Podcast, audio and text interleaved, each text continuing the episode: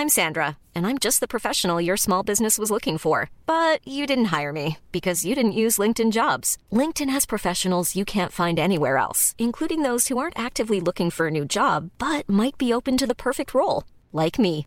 In a given month, over 70% of LinkedIn users don't visit other leading job sites. So if you're not looking on LinkedIn, you'll miss out on great candidates like Sandra. Start hiring professionals like a professional. Post your free job on linkedin.com/people today. Plusieurs classes pourraient se retrouver sans prof à la rentrée en France, c'est la crainte des parents d'élèves. On va donc essayer de comprendre aujourd'hui comment est-ce qu'on en est arrivé là et quelles pourraient être les solutions. C'est donc le sujet à la une des actus du jour aujourd'hui. Salut c'est Hugo, j'espère que vous allez bien. On est parti ensemble pour une nouvelle plongée dans l'actualité en une dizaine de minutes. Ce jeudi, c'est donc la rentrée pour tous les élèves de primaire, de collège ou encore de lycée. Et donc cette année, contrairement aux deux années précédentes, la menace qui pèse sur la rentrée, c'est pas le non, non, la menace cette année, eh bien, c'est en l'occurrence une inquiétude autour de la crise du recrutement des enseignants. Alors cette crise du recrutement des enseignants euh, n'est pas nouvelle en soi, mais elle s'aggrave visiblement au fil des années, et notamment cette année. Cette année, par exemple, au concours euh, pour devenir professeur, 4000 postes sur 27 000 n'ont pas trouvé preneur, puisque en fait, pas assez de personnes n'ont passé euh, ces concours. Dans certains cas, c'est parce que le nombre de personnes ayant réussi le concours a été insuffisant, que dans d'autres cas, on manquait euh, concrètement de candidats et même si tous les candidats eh bien, réussissaient le concours, eh bien, on manquerait quand même de candidats. En mathématiques, par exemple, cette année, il y avait 816 euh, candidats qui ont réussi les épreuves écrites et qui étaient donc euh, passés aux oraux, alors que 1025 postes de professeurs de mathématiques étaient disponibles. Ça fait donc 200 postes manquants au moins, et ce donc avant même les épreuves orales qui peuvent entraîner forcément des éliminations. Et en allemand, la situation est encore pire puisque il n'y avait que 83 candidats restants après euh, les écrits pour près de 215 postes de professeurs d'allemand à pourvoir. Alors certes, la situation a été euh, particulière cette année parce qu'il y a eu une réforme du concours et je vais pas rentrer dans les détails euh, là-dessus aujourd'hui, mais il y a quand même en fait une tendance de long terme puisque le nombre de candidats pour être professeur est en baisse depuis près de 20 ans. La principale raison qui est avancée derrière cette chute du nombre de professeurs admis, c'est en fait la dégradation de l'attractivité du métier euh, d'enseignant depuis plusieurs années. En effet, la profession euh, souffre cruellement d'un manque de reconnaissance, les conditions de travail sont euh, jugées de plus en plus difficiles et surtout, eh bien, les salaires sont jugés complètement insuffisants. En fait, selon l'économiste Lucas Chancel, hors prime, en 1980, un professeur qui débutait en France gagnait l'équivalent de 2,2 fois le salaire minimum dans le pays, alors qu'aujourd'hui, en 2022, eh bien, un professeur qui débute gagne pas en moyenne 2,2 fois le salaire minimum mais plutôt 1,2 fois le salaire minimum, alors que c'est généralement des personnes qui sont euh, bac plus 5. Mais alors, certaines classes vont-elles manquer de profs? Eh bien, euh, en juin, le ministre de l'Éducation nationale, Papendiaï, a assuré qu'il y aurait un professeur devant chaque classe à la rentrée. Mais derrière cette promesse, eh bien, euh, des académies et des établissements ont dû un petit peu fournir beaucoup d'efforts dans certains cas pour trouver des profs. Certaines académies sont même allées jusqu'à organiser des job dating pour trouver des profs euh, au mois de juin. Et certains établissements euh, ont même posté des annonces sur Le Bon Coin ou encore sur des groupes Facebook pour tenter de trouver des candidats qui souhaiteraient euh, être profs.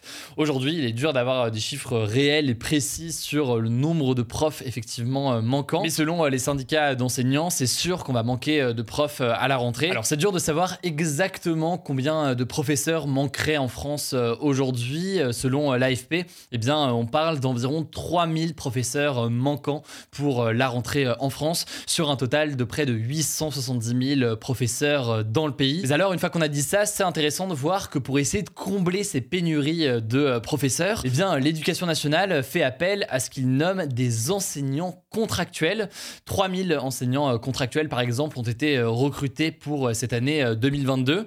En gros, ce sont des gens qui n'ont pas passé le concours traditionnel, disons, pour être prof, qui ont une licence ou alors un master et qui sont euh, formés parfois euh, en quelques jours de façon euh, rapide. C'est quelque chose d'ailleurs qui ne plaît pas toujours à certains professeurs qui ont passé eux le concours plus classique. Ils sentent bien leur concours et leur fonction dévalorisée. Ils estiment que eh bien enseigner et être professeur c'est un métier qu'on ne peut pas juste apprendre à être prof comme ça en quelques jours. D'ailleurs, les processus de recrutement de ces contractuels sont parfois jugés très légers, bien loin donc de la difficulté des concours d'enseignants comme le CAPES. Le média BFM TV, par exemple, a publié un reportage en début de semaine qui a beaucoup été commenté sur les réseaux sociaux. Un reportage dans lequel l'une de ces journalistes a été recrutée en 30 minutes pour devenir professeur à la rentrée. Alors, une fois qu'on a dit tout ça, quelles pourraient être les solutions pour redonner donc de l'attractivité au métier de professeur et faire en sorte qu'il y ait davantage de candidats et donc derrière aussi davantage de professeurs Eh bien,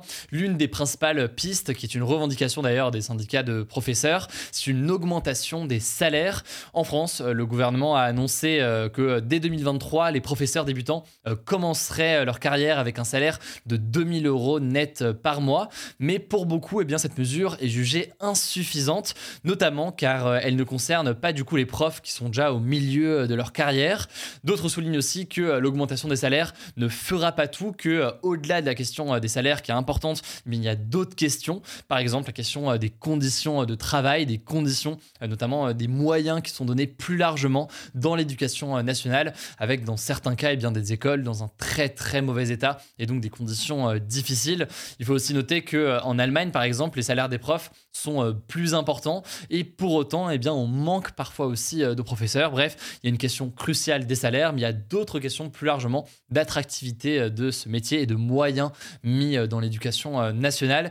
J'ai essayé en tout cas de vous donner un certain nombre d'éléments pour mieux comprendre le débat et le sujet là-dessus. Je vous mets des liens comme d'habitude en description si vous voulez en savoir plus. Courage en tout cas que ce soit aux élèves, aux professeurs parmi vous qui font leur rentrée cette semaine. Allez, on continue avec euh, les actualités en bref. Et d'abord, euh, forcément, cette première information qui est tombée euh, hier soir.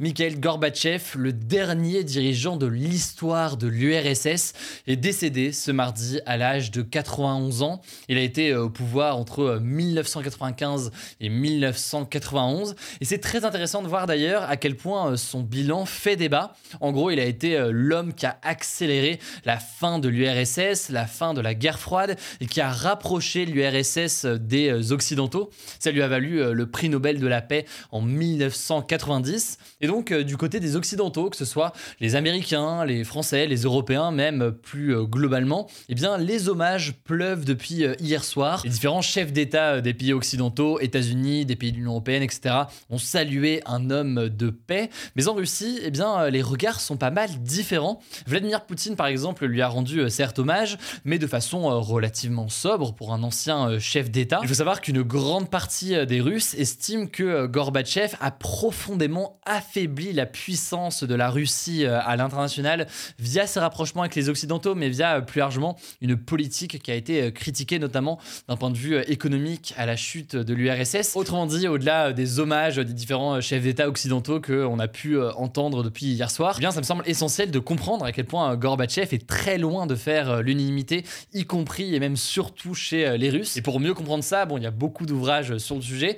Je vous conseille notamment euh, un ouvrage qui est très très connu euh, aujourd'hui sur le sujet, qui est La fin de l'homme rouge de Svetlana Alexievich. Dans ce livre, à travers les très nombreux portraits et les très nombreux euh, témoignages, eh bien, on comprend mieux à quel point, pourquoi est-ce que Gorbatchev est aussi impopulaire en Russie et à quel point il est accusé par certains Russes d'avoir réellement trahi la Russie via notamment sa politique économique qu'il a pu mener. Bref, le livre c'est La fin de l'homme rouge et je vous mets des liens en description si vous voulez en savoir plus. Deuxième actualité euh, concernant la Russie, encore une fois, une réunion se tient euh, depuis hier à Prague, en République tchèque, entre euh, les pays de l'Union européenne pour discuter d'une potentielle interdiction de visa à courte durée pour tous les ressortissants russes. Et cette question divise profondément les pays de l'Union européenne. Concrètement, ça reviendrait à interdire à tous les touristes russes de rentrer au sein de l'Union européenne. Alors cette proposition a été portée par plusieurs pays comme bien la Pologne, ou encore la République tchèque, mais euh, l'Allemagne ou encore la France s'y opposent. Pour eux, ce serait en fait euh, contre-productif puisque ça reviendrait à se couper euh, de tout lien avec la population russe, alors que tous les Russes ne sont pas forcément d'accord avec cette guerre qui est menée en Ukraine. Bref, elle est contestée cette mesure pour pas mal de raisons. Elle n'a pas encore été adoptée pour le moment, mais les débats sont en cours. Je vous mets comme d'habitude des liens en description pour en savoir plus. Troisième actualité, décidément, et ce sera la dernière actualité concernant la Russie et l'Union européenne aujourd'hui, mais l'entreprise russe de gaz Gazprom a annoncé qu'elle allait couper les livraisons de gaz vers l'Europe pendant trois jours en raison officiellement d'une maintenance sur son euh, gazoduc Nord Stream 1. C'est une mauvaise nouvelle pour les pays européens puisque ces derniers essayent au maximum de faire des réserves de gaz avant l'hiver. Et je voulais d'ailleurs profiter de cette petite actualité pour faire un petit commentaire sur le sujet qu'on a traité hier sur la question du prix de l'électricité et notamment revenir sur cette formule que j'ai pu employer au tout début en disant que tout avait débuté avec la guerre en Ukraine. En réalité, effectivement, il y a eu des changements euh, forcément avec euh, la guerre en Ukraine, mais c'est un problème qui est bien plus euh, profond, disons bien plus structurel. En effet, j'aurais pu le mentionner hier, une autre raison très très importante qui explique l'explosion du prix d'électricité, c'est le fait que à l'échelle européenne, eh bien le prix de l'électricité est indexé sur le prix du gaz pour des raisons qui sont en l'occurrence assez techniques à expliquer, mais en gros, ce mécanisme dans le contexte actuel avec l'augmentation donc du prix du gaz contribue donc à la des prix de l'électricité. Et d'ailleurs, beaucoup de pays critiquent cette politique de l'Union européenne et appellent l'Union européenne à changer très rapidement ce mode de fonctionnement et ce lien comme ça entre prix de l'électricité et prix du gaz. tout ça pour dire que s'il y a eu des nouveaux éléments récemment avec la guerre en Ukraine, eh bien la question de prix de l'énergie ne date pas de la guerre en Ukraine et ça me semblait quand même important de le rappeler aujourd'hui. Quatrième information désormais en France, l'État va généraliser dans tout le pays un dispositif capable de détecter les piscines non déclarées aux impôts et le tout euh, grâce à une intelligence artificielle développée avec Google et Capgemini. Oui, oui. En fait, euh, il était en phase de test depuis euh, l'an dernier dans 9 départements et tout ça avait permis de repérer près de 20 000 piscines non déclarées aux impôts alors qu'elles devaient l'être. Tout ça a permis donc au service des impôts de récupérer près de 10 millions d'euros. Alors ce dispositif qui est donc réalisé avec Google, ce qui fait d'ailleurs débat, pourrait être généralisé dans les prochains mois et aussi étendu à d'autres choses, notamment les vérandas, les terrains de tennis ou encore les abris jardins, qui sont aussi dans certains cas eh bien, concernés par des déclarations euh, aux impôts. On verra donc ce qu'il en est et le débat euh, qui s'ensuit. La cinquième actualité euh, pour terminer en France, c'est plutôt une bonne nouvelle. Le pic de l'épidémie de la variole du singe semble avoir été atteint en France, selon les dernières données de Santé publique France. En effet, pour la première fois depuis le mois de juin, eh bien, une baisse du nombre de nouveaux cas positifs à la variole du singe a été euh, observé et ça confirme en fait une tendance observée dans plusieurs pays euh, européens euh, ces derniers jours. L'Organisation mondiale de la santé se réjouit en tout cas de ces signaux positifs, mais reste forcément prudente. Elle a notamment exigé que la vaccination des personnes susceptibles d'être en contact avec des personnes contaminées se poursuive afin évidemment donc d'éviter un possible rebond de l'épidémie. Voilà, c'est la fin de ce résumé de l'actualité du jour. Évidemment, pensez à vous abonner pour ne pas rater le suivant, quelle que soit d'ailleurs l'application que vous utilisez pour m'écouter. Rendez-vous aussi sur Ou encore sur Instagram pour d'autres contenus d'actualité exclusifs. Vous le savez, le nom des comptes, c'est Hugo Décrypte. Écoutez, je crois que j'ai tout dit. Prenez soin de vous et on se dit à très vite.